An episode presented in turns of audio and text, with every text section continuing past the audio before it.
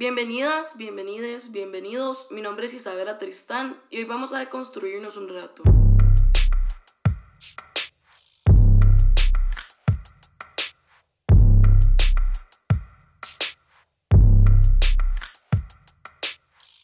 Hoy quiero hablar del tema de las metas de año nuevo, específicamente las metas de salud, pero es que siento que no se les puede decir metas de salud, voy a decirles más las metas de pérdida de peso y las metas de dietas y ejercicio de año nuevo. Quiero aclarar antes de empezar, yo no soy psicóloga, yo no soy estudiante de psicología, yo no soy estudiante de medicina. Simplemente soy una persona que ha vivido esto en carne propia y entonces voy a hablar de experiencia personal y basada en investigaciones que encontré en internet y, e informes, digamos, que encontré en internet, estadísticas que encontré en internet, cosas que he hablado con mi propia psicóloga, cosas así, pero definitivamente no tomen mi palabra como si fuera una profesional de psicología, porque no lo soy.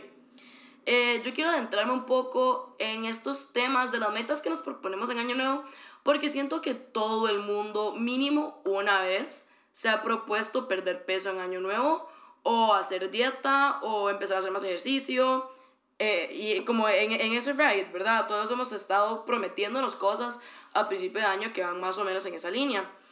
Y siento que muchas veces esto se abre demasiado a abrir desórdenes alimenticios y trastornos alimenticios. Porque muchas veces estas metas no nacen de una preocupación en realidad por la salud de una misma o del desempeño físico que una pueda tener y con esto me refiero, por ejemplo, no sé, tener más fuerza, brincar más alto, correr más, entre otras cosas, sino que normalmente esto siempre viene como de una parte sumamente estética y superficial de cómo nos queremos ver. Normalmente esto viene de un descontento que tenemos con nuestros propios cuerpos y muchas veces esto también o viene de o lleva a una relación sumamente tóxica con la comida y el ejercicio. Y como estamos en enero, ¿verdad? Y estamos empezando el año 2022, quería hablar un poco de esto, porque yo personalmente sí he sufrido muchísimo de todos los años de mi vida, desde que tengo como 12 años, ponerme de meta en fin de año, bueno, buen año nuevo, perder peso. Siempre es perder peso, comer más sano, hacer más ejercicio. Yo quiero hablar un poco de mi experiencia en este, en este episodio, me voy a adentrar un poco en los desórdenes alimenticios y los trastornos alimenticios que yo he tenido. Entonces, tal vez si es algo que a ustedes les puede trigger, de una vez les aviso, voy a estar hablando de temas como bulimia, voy a estar hablando de temas como la anorexia, cosas así, para que sepan de una vez. Entonces, adentrándonos un poco más en mi experiencia, porque siento que esto ya me lleva como a los puntos que quiero tocar. Eh, yo soy una persona con una contextura corporal gruesa, y por gruesa me refiero a que por más de que yo haga demasiadas dietas locas, yo podría fácilmente comer una manzana todos los días y hacer el ejercicio que hacen atletas profesionales. Yo nunca voy a tener el tipo de cuerpo que tienen, por ejemplo, las modelos de élite de Francia, por ejemplo. O sea, como yo nunca voy a tener un cuerpo sumamente delgado porque esa no es mi contextura corporal. Sin embargo, a mí toda la vida me ha costado demasiado aceptar eso. toda la vida me ha costado muchísimo. O sea, yo soy una persona con muchas curvas, esté delgada, esté sobrepeso, esté un peso normal, esté menos del peso que debería tener, yo siempre voy a tener curvas y siempre voy a tener una contextura gruesa. Entonces, tal vez como en mi niñez, tal vez yo no era una chiquita como con sobrepeso, por decirlo así, pero si me comparaban, por ejemplo, a mis compañeras de escuela, sí me veía más grande que ellas. ¿Por qué? Porque muchas tenían tipos de cuerpo mucho más delgados y yo no. Entonces yo siento que de ahí empiezan a nacer inseguridades, ¿verdad? Porque primero yo siento que las inseguridades no nacen de la nada. O sea, como todas estas inseguridades nacen, o por lo menos en mi caso, nacen de un bombardeo en los medios de comunicación de cuál es el estereotipo de cuerpo ideal para las mujeres, de comentarios de personas de, ay, te vas a comer todo esto o de escuchar que cada vez que le daban un cumplido sobre el cuerpo a una amiga mía, siempre eran las que eran sumamente delgadas. Siempre, siempre, siempre, siempre. Yo veía que las modelos siempre eran sumamente delgadas, las actrices siempre eran sumamente delgadas. Y entonces de aquí empiezan a nacer un montón de inseguridades mías y empiezo a querer ser más delgada, ¿verdad? Eh, empecé a experimentar atracones de comida y para las personas que no saben qué es esto, los atracones son cuando una persona come, come, come, come, come, come, o sea, como en serio come cantidades absurdas de comida y puede ser que mientras está comiendo en su cabeza, en su cabeza se está diciendo, mae, o sea, ya, como no quiero seguir comiendo, estoy comiendo demasiado, y aún así sigue comiendo, porque es como un periodo de tiempo donde las personas en serio pierden totalmente el control y simplemente no pueden parar de comer. Eh, como empecé a tener atracones, esos atracones venían mucho como de mi ansiedad, de mi estrés, de otros como trastornos mentales que todavía tengo, digamos. Y entonces tal vez estos atracones eran mi manera de lidiar con todo esto. Esto ya es una relación sumamente negativa con la comida. La comida no es un desahogo emocional. Yo siento que cuando hablamos de relaciones negativas con la comida, siempre mencionamos cuando nos da miedo comer o cuando no comemos, no queremos comer algo, pero también se nos olvida mencionar la relación tóxica que se tiene con la comida cuando más bien se ve la comida como algo glorificado. Y es algo que yo todavía que todavía me cuesta mucho, digamos, como si ustedes me conocen, ustedes sabrán que yo amo comer. como yo en serio disfruto demasiado de la comida y con mi psicóloga he estado como trabajando en un proceso donde sigo amando la comida, pero trato de no glorificarla, porque si cuando uno la glorifica es cuando empieza a tener atracones y cuando empieza a meter toda su ansiedad y todos sus problemas en comer. Y entonces di, ya también llega un tema de salud, ¿verdad? O sea, como tu colesterol va a subir, tu, tus niveles de azúcar en la sangre van a subir, vas a empezar a tener una pésima condición física, entre otras cosas. Como empecé a tener atracones, empecé a subir bastante de peso. Y ya en esta época ya estaba en mi adolescencia. Y ustedes saben que la adolescencia, con el tema de la imagen corporal, es lo peor. Los adolescentes son personas sumamente crueles. Los adolescentes son personas sumamente inseguras porque en lo que estamos, cre o sea, estamos creciendo, digamos, estamos aprendiendo cuál es nuestro rol en este mundo. Entonces no sabemos bien quiénes somos, somos más abiertos a que nos metan inseguridades. Yo empecé a escuchar comentarios sobre mi cuerpo de compañeros, compañeras, que tal vez no me lo decían directamente a mi cara, pero igual me lo decían en mis espaldas y yo terminaba escuchándolos. También yo misma, solita, me empezaba a comprar a mis compañeras y yo veía que todas eran muchísimo más delgadas que yo. Mis compañeras, que eran las que le gustaban a todo el mundo, a todos los hombres, eran mucho más delgadas que yo. Entonces ya empecé a ser sumamente insegura.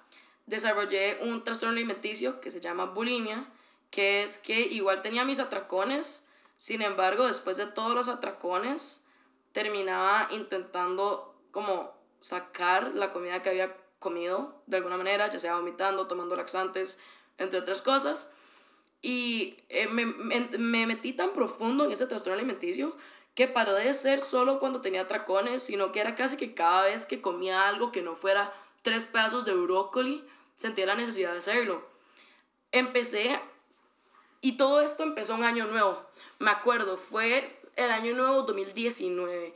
Yo ya llevaba como desde 2015 todos los años nuevos diciendo voy a perder peso este año, siempre, ¿verdad?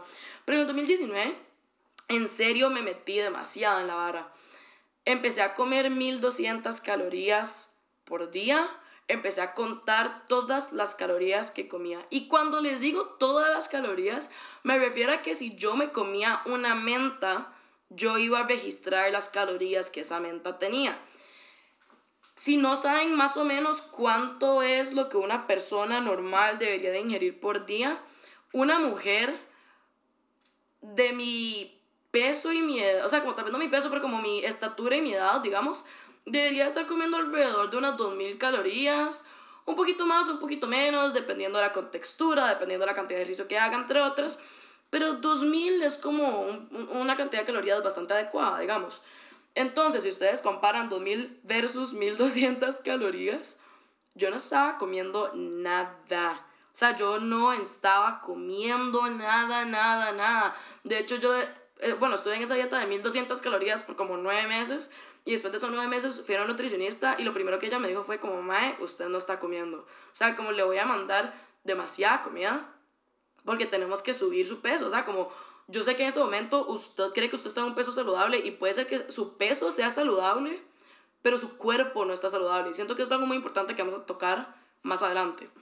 Pero entonces, yo estaba comiendo 1200 calorías por día, estaba registrando todas las calorías que comía, estaba haciendo una cantidad absurda de ejercicio, pero ni siquiera era un ejercicio que me gustaba. O sea, ni siquiera me apasionaba, mae. Yo iba al gimnasio como demasiadas horas. Porque yo llegaba, yo iba una hora a hacer pesas, después iba a, eh, a Body Combat una hora, después iba a una clase de trampolines otra hora y a veces iba a Body Pump otra hora. O sea, como había días que yo pasaba cuatro horas metida en el gimnasio, ¿ok? Y no me apasionaba, o sea, como no me gustaba lo que estaba haciendo.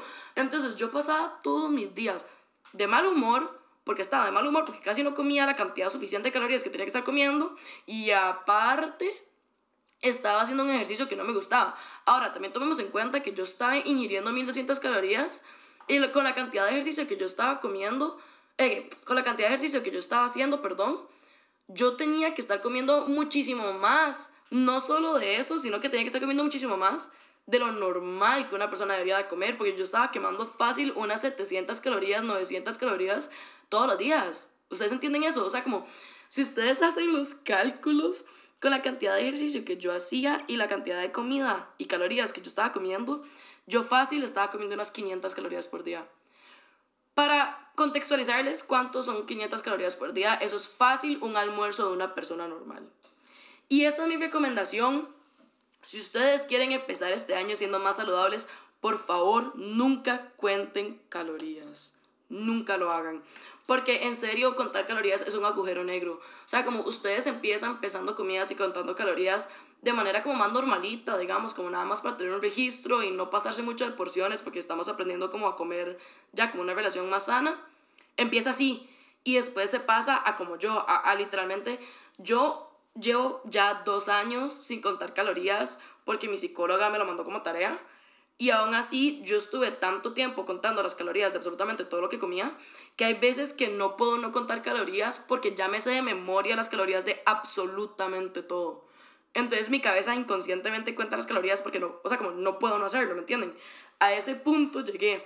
Entonces, en serio, si ustedes en realidad si su meta de fin de año es ser más saludables, nunca cuenten calorías nunca lo hagan. Obviamente, siempre estén atentos a las porciones que están comiendo, porque aquí ya también entramos no solo en algo estético, sino algo de salud. Pero contar las porciones, no, para contar las porciones, o sea, como para tener en mente que estás comiendo lo suficiente, ni no mucho más, ni mucho menos de lo que querías estar comiendo, al chile no ocupas ni pesar, ni medir tu comida. O sea, como eso en serio no es necesario. Como siento que eso es algo que puedes medir con tu cerebro y con tu estómago, aprender a escuchar a tu cuerpo. Eso es lo que tienes que hacer. Pero entonces yo, yo me adentré muchísimo e, en este estilo de vida, por decirlo así, por, por esta meta que me propuse en el 2019 de fin de año. Y obviamente perdí demasiado de peso, o sea, como perdí fácil unos 15 kilos, manda huevo, o sea, como porque no estaba comiendo nada, estaba haciendo una cantidad absurda de ejercicio y aparte todavía estaba con episodios de bulimia, o sea, como yo, yo literalmente no estaba nutriendo mi cuerpo. Sin embargo, como yo perdí demasiado peso y como yo lo que hacía en el gimnasio eran más que todo pesas, yo me marqué bastante. Todo el mundo me empezó a dar cumplidos, todo, todo el mundo. Y yo sé que las personas lo hacen de un lugar, o sea, como lo tratan de hacer de un lugar positivo, porque repito, o sea, como en, en la sociedad en la que vivimos, todas las personas de ese planeta han querido perder peso y han querido estar flacas. Todas las personas. Entonces siempre equivalemos el perder peso como algo bueno. Sin embargo, yo estaba perdiendo peso de la manera tan poco sana. O sea, como en serio, yo hoy en día sigo teniendo problemas de salud por ese estilo de vida que yo tuve. Tipo, yo tengo una cantidad absurda de problemas estomacales tengo un estómago sumamente sensible, o sea, como hay un montón de cosas que yo no puedo comer porque me caen demasiado pesado, que las personas normales pueden comer sin problema, por esos episodios de bulimia que yo tenía, por ejemplo. O sea, como, en serio, no fue para nada sano, yo no quitaría el hecho de que tal vez me quite unos años de vida, eh, no mentira, pero o sea, como yo no quitaría que en serio yo me hice mucho daño a mi salud durante esa época, mientras por fuera todo el mundo me veía que estaba muy bien. Y como todo el mundo me daba cumplidos en esta meta de fin de año que tuve y en perder peso, yo seguía, porque eh, estas personas como que me, me, me hacían querer seguir, porque todo el mundo me veía como, como demasiado hermosa. todo el mundo me veía, me decía como, Mae, qué bien te ves, qué guapa te ves, qué cuerpazo. Y Mae, o sea, sorry, pero vivimos en una sociedad donde el privilegio de belleza existe. Ustedes pueden decir lo que quieran, pero yo siento que a este punto en la sociedad decir que pretty privilege no existe, ni siquiera ser privilegiado es mentirse a ustedes mismos. O sea, como las personas que se ven como estereotípicamente más bellas, mae, tienen demasiados privilegios. O sea, como los tratan de mejor manera, les pasan dando cumplidos, les pasan regalando cosas, les pasan ayudando. O sea, como, it's a thing. Entonces, eh, yo seguía como con, con este estilo de vida. Y no solo seguía con ese estilo de vida, sino que yo seguía promoviendo públicamente este estilo de vida. ¿Por qué? Porque, porque mi meta de fin de año me había dicho que yo ocupaba perder peso. Y siento que nadie en realidad se dio cuenta de lo poco que yo estaba comiendo y de lo obsesionada que yo estaba. Tal vez una amiga una vez me hizo como un comentario como, Maisabel, usted no está comiendo nada. Pero eso fue todo, o sea, como nunca nadie en realidad mostró ningún tipo de preocupación porque tenemos también esta idea de, de, la belleza y de ser flaco, que en serio a la gente ni siquiera le preocupaba cómo estaba mi salud, porque equivalían estar flaco con estar saludable. Y aquí volvemos al tema de la gordofobia, pero no quiero tocar tanto ese tema en este podcast porque quiero tocarlo en otro podcast específicamente para la gordofobia. Pero la gente siempre equivale estar gordo con estar, con estar no saludable y estar flaco con estar saludable. Yo les puedo decir, desde que yo empecé mi proceso de recuperación, yo he subido fácil unos 15 kilos, fácilmente. Y en este momento, yo estoy más feliz y más saludable de lo que pude estar en cualquier momento durante esa época, entre comillas, fit que yo tuve. Fácilmente. Me gusta, o sea, como yo en esa época, y es que siento que, que quiero, no es que quiero desmotivarles a que sigan su meta de ser saludables, porque yo siempre los voy a motivar a que sean saludables. Pero yo sí quiero desmotivarles a seguir su meta de perder peso, porque, mae, nunca es lo que ustedes esperan que sea. O sea, como en, ese, en esa época, yo estaba sumamente delgada, estaba sumamente marcada. O sea, como todo el mundo me decía, como, mae, ¿qué pasa? No sé qué. Y yo me veía al espejo y yo odiaba como yo me veía. O sea, como yo lo odiaba. Yo se lo juro que no hubo ni una sola vez en esa época donde yo no me viera al espejo y no dijera, ma, estoy demasiado gorda. Odio cómo me veo, odio cómo me veo con esta ropa, odio cómo se ve mi cara, eh, mi cara se ve gorda, mis brazos se ven flácidos. Siempre me decía cosas así a mí misma. Ma, yo, o sea, como yo viendo fotos mías en esa época, yo digo como, ma, ¿qué me pasa? O sea, como, ¿qué me pasaba? Y es que tenía una dismorfia corporal tan heavy en esa época porque el problema nunca es tu cuerpo, el problema normalmente es tu mente. O sea, como yo, yo, yo pude haber seguido bajando de peso, pude haberme seguido marcando. Se lo juro que yo pude haber llegado a tener un cuerpo de una de esas personas como que, que van a competencias como de cuerpos, no sé si saben a lo que me refiero. Yo pude haber terminado con un cuerpo así y yo sé que igual yo me hubiera visto al espejo hubiera dicho, mae, odio cómo me veo. Porque no era mi cuerpo el problema, el problema era mi cabeza, era la mentalidad que yo tenía. Y se los prometo que si ustedes van a entrar en este año nuevo con la meta de quiero perder peso porque estoy gordo, gorda gorde, man, nunca van a estar felices. Como ustedes pueden perder esos 5 kilos que quieren perder, que igual no, van a, no les va a gustar como se ven. Porque el problema en serio no es su cuerpo, es su mente. Y es que siento que los trastornos alimenticios, tal vez hoy en día se habla un poquito más de lo que se, se hablaban antes, pero igual siento que no se menciona lo suficiente como la gravedad del asunto. Encontré varias estadísticas y como números y así que quiero compartirles porque siento que ayuda a contextualizar la gravedad del asunto de los trastornos alimenticios, porque siento que tal vez normalmente no solo con los trastornos alimenticios, sino como con las cosas en general, tanto enfermedades como trastornos mentales, una siempre sabe que existen, pero nunca cree que le va a pasar a uno. Entonces, Escuchen esto. Se estima que más de 70 millones de personas alrededor del mundo se ven afectadas por un trastorno alimenticio. Esto incluye anorexia, bulimia, trastorno por atracón y otros trastornos de ingestión de alimentos especificados.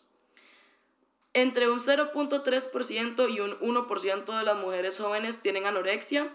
del 1 al 3% tienen bulimia nerviosa y cerca de un 3% de la población tiene trastorno por atracón. Entre el 4 y el 20%, 20% de las mujeres jóvenes practican patrones poco saludables de dieta, purga y atracones. Siento que este en específico va muy de la mano con las metas de año nuevo y quiero que tomen en cuenta, digamos, que estas estadísticas, estos números son a nivel mundial.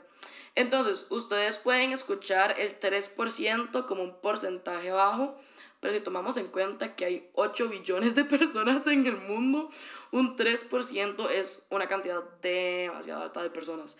Y ahora, si vemos el 20%, que son las mujeres que practican patrones poco saludables de dieta, purga de tracones, más es demasiado, o sea, el 20%. En Costa Rica, Costa Rica, que es el país en el que yo vivo, 22.000 estudiantes están en riesgo de sufrir un trastorno alimenticio con una prevalencia de 9.4% en mujeres y 2.3% en hombres. Y el 58% de nuestros escolares y colegiales están en descontento con su imagen corporal, 58%. No les gusta su cuerpo. 37.2% cuenta las calorías que come. Aquí venimos con lo que estaba hablando previamente. El 31% evita comer harinas. Aquí volvemos al tema de la relación tóxica con la comida. Las harinas y los carbos son necesarios. Nuestro cuerpo está hecho para procesar carbos. Los carbos son energía rápida para nuestro cuerpo. Pero se nos ha metido una idea en la cabeza de que los carbohidratos y las harinas son la razón de todos nuestros problemas. El 14.2% de las personas siente culpabilidad al comer y el 11% tiene ganas de vomitar después de comer y le gusta sentir el estómago vacío después de comer. Ok. Más, estos números son muy altos.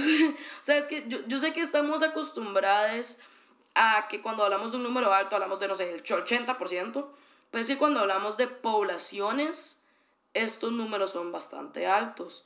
Esto muestra como los trastornos alimenticios y las relaciones tóxicas con la comida son mucho más comunes de lo que esperábamos. Y también tomemos en cuenta que estos porcentajes normalmente se sacan de estudios, digamos, de estudios psicológicos.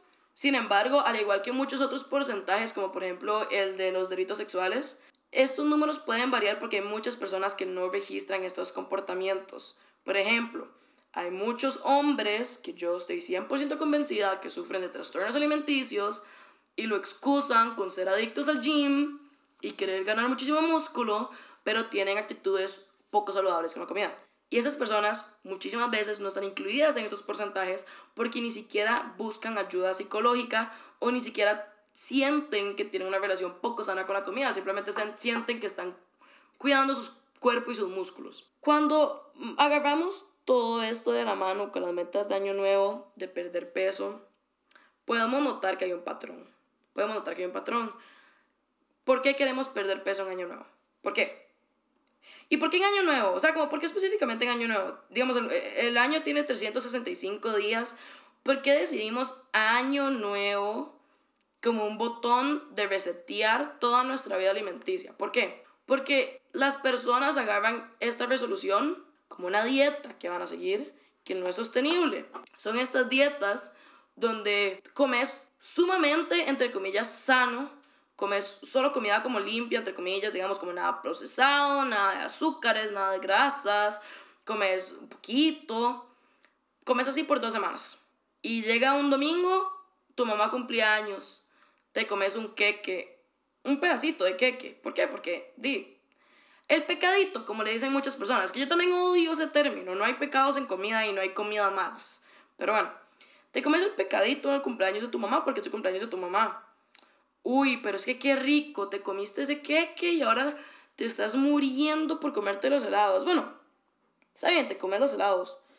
Ay, pero bueno, es que igual ya, rompiste la dieta, ¿sabes? Ya la rompiste, entonces ya hay que aprovechar. Te vas a comer los cuatro pedazos de pizza que estaban en el horno. Uy, pero es que qué rico suenan esas chips que están ahí en la despensa. Ay, pero es que estás a dieta. Bueno, no, es que igual ya hoy quebraste la dieta, ¿sabes? Comete, comete toda la bolsa. Y eso es lo que siempre pasa. ¿Por qué? Porque cuando las personas se restringen de comer ciertas comidas que el cuerpo les está diciendo, como, madre, yo quiero comer eso, su cuerpo se lo está diciendo. ¿Qué es lo saludable de hacer? Madre, cómase un poco de eso.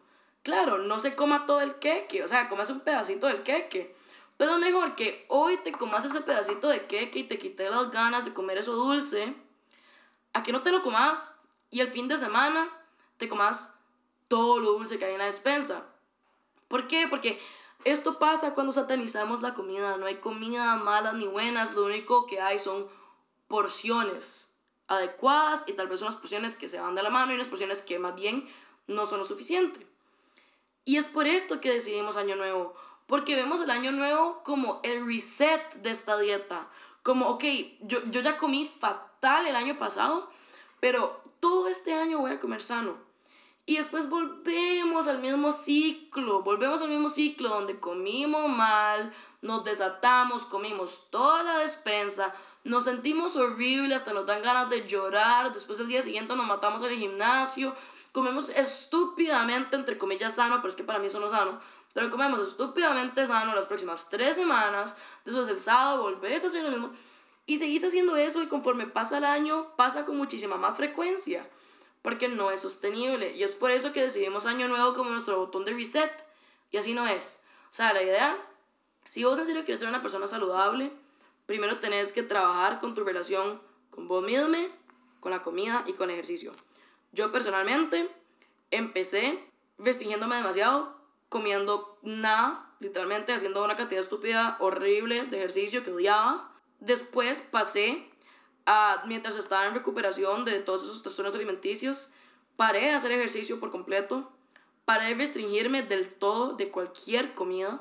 Ya estamos hablando de que también me pasaba con porciones, comía cantidades no saludables de comida muy procesada. Subí muchísimo de peso y ahora, ya que pasé por ambos ciclos, estoy empezando a tener una buena relación con la comida. A, aprender a escuchar mi cuerpo, a decir como, voy a comer esto suficiente. Y siento que eso es muy importante, que, que dicha que me acordé.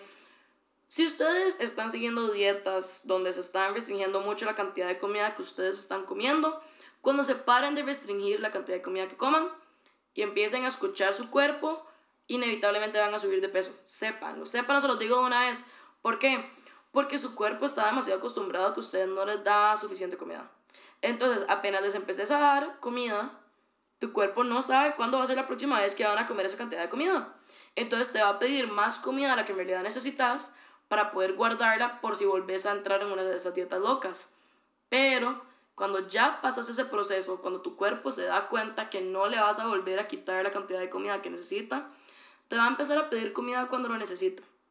Cuando sientas hambre es porque realmente tenés hambre, no porque tu cuerpo simplemente no sabe cuándo le vas a matar de hambre. Cuando sientas un antojo, probablemente va a ser porque en serio querés, no sé, esa serotonina que te da el chocolate y no va a ser simplemente porque llevas tres semanas sin comerte algo dulce. Entonces, por ejemplo, yo que ya pasé por todo ese proceso, sí sentí necesario pasar por un proceso donde no hacía nada de ejercicio y no me restringía del todo para ahora poder ya empezar con una relación sana, tanto con la comida, como les acabo de mencionar, como con el ejercicio. Yo ahorita hago ejercicio, estoy haciendo ejercicio dos veces por semana, yendo a pole dance, me encanta, es un ejercicio que me fascina, es demasiado como de body positivity, es demasiado chiva, me trabaja muchísimo los músculos, me siento feliz cuando lo hago. Voy a empezar a caminar con mi perrita dos veces por semana también. Tal vez eso se desarrolle en empezar a correr dos veces por semana en vez de caminar, pero voy a empezar caminando para empezar en algún lado. Y, y es algo que en realidad me gusta. Entonces, en vez de, de un solo matarme haciendo cuatro horas de ejercicio, cinco días a la semana que detesto, prefiero hacer dos días. La verdad, prefiero hacer dos días de ejercicio que realmente me gusten. Entonces ya estoy teniendo una relación con el ejercicio más de hacer ejercicio porque mi cuerpo se merece que lo mueva y porque mi cuerpo merece tener una mejor condición. Digamos, ahorita yo estoy haciendo lagartijas todos los días, todas las noches. No lo estoy haciendo para que mis brazos se tonifiquen. Lo estoy haciendo porque quiero ser más fuerte, porque quiero ser más fuerte, porque ocupo fuerza de brazos para poder hacer pole dance. Ocupo poder subir todo mi cuerpo con solo mis brazos. Es por eso que quiero subir mi fuerza. Entonces estoy empezando a tener esa relación con el ejercicio, de hacer ejercicio por mi salud y no por la estética. Estoy aprendiendo a comer por mi salud y no por la estética. Entonces, si ustedes se van a meter e-, esa meta de fin de año o de año nuevo, que sea ser saludables y que no sea perder peso o ganar músculo por estética. Que sea ser saludables, que sea amarse ustedes mismos, que sea tener una buena relación con la comida, tener una buena relación con el ejercicio. Porque, más se los digo de experiencia, o sea, como puede ser que ustedes ahorita no tienen un desorden alimenticio, pero así es como empieza todo. Todo empieza con una resolución diciendo que quieres perder peso y terminas comiendo 500 calorías al día, siendo una persona bulímica que pasa todos sus días haciendo un ejercicio que odia. se los digo así. Y también se los dejo como de pensamiento tal vez, para que nada más lo piensen un rato. Paren de conectar Paren de conectar la salud con ser delgado y paren de conectar ser vago y ser poco saludable con la gordura, porque muchas veces que una persona se puede ver estéticamente muy saludable y muy fit, pero en su interior su salud está fatal. Y se lo digo porque yo fui una de esas personas.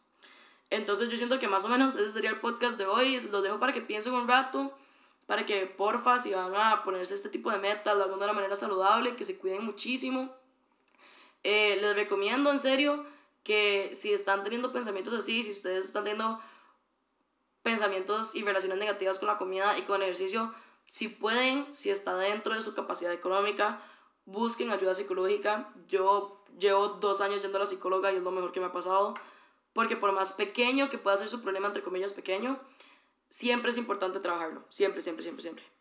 Y bueno, muchísimas gracias por escuchar el podcast. Recuerden que hay un episodio todos los domingos y nos vemos, o mejor dicho, nos escuchamos el próximo domingo.